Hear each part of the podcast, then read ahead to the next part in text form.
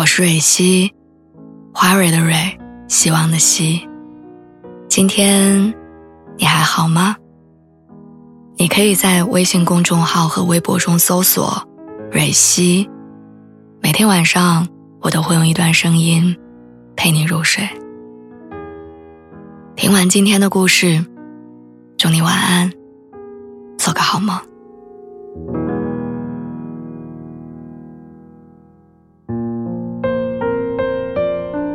成熟的一个标志就是，你觉得一件事儿藏在心里，会比说出来更好。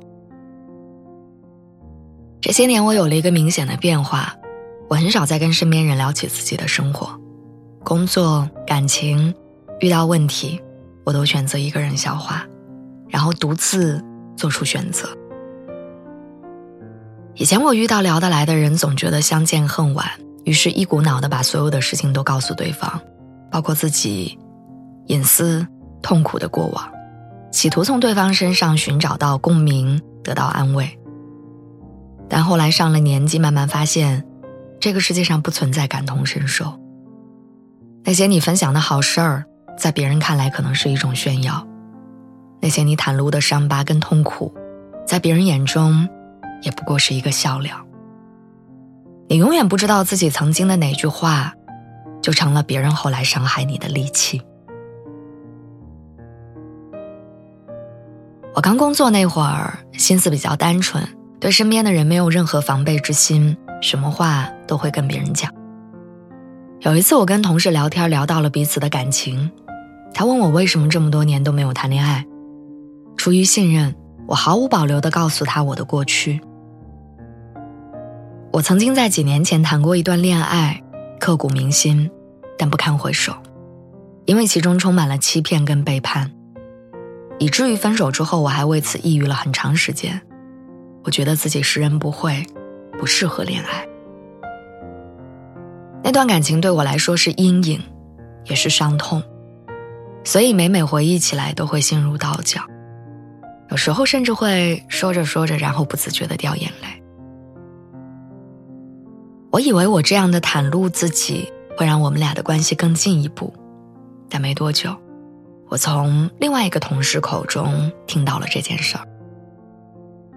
那时候我才意识到，原来我的伤疤在别人的眼中什么都不是，没有人能够真正了解我的痛苦，也没有人真的在意这件事儿对我来说意味着什么，他们只会把它当成茶余饭后的谈资。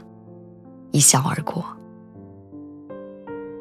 就像那段话说：“这个世界上没有人真正的可以对一个人的伤痛感同身受，你万箭穿心，痛不欲生，但仅仅是你一个人的事儿。别人也许会同情你，别人也许会嗟叹，但永远不会清楚你的伤口究竟是溃烂到何种境地的。”人和人之间是很复杂的交往过程，你推心置腹，别人未必真心相待；别人掏心掏肺，你也未必能够全然理解。这世界本就是个人下雪，个人有个人的隐晦和皎洁，所以没有必要什么事都要分享，也没有必要逢人就倾吐自己的苦难。感情的变动，工作的升降，家庭的纷争。这些都要自己去承受，跟外人分享，大多只会徒增烦恼。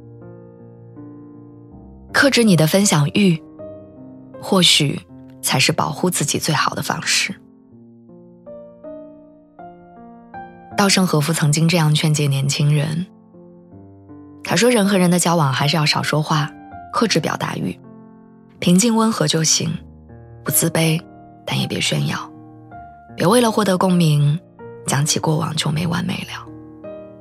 无意间表现的品质被对方发现，才更招人喜欢，胜过千言万语。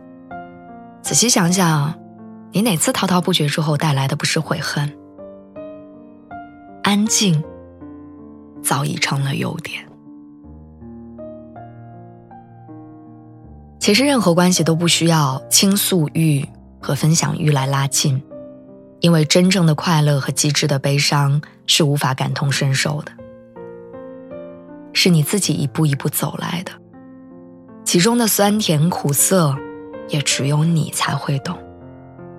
后半生的路呢，你也只能靠自己一步一步去坚持，是喜是悲，是忧是愁，你都只能自度，而他人总归爱莫能助。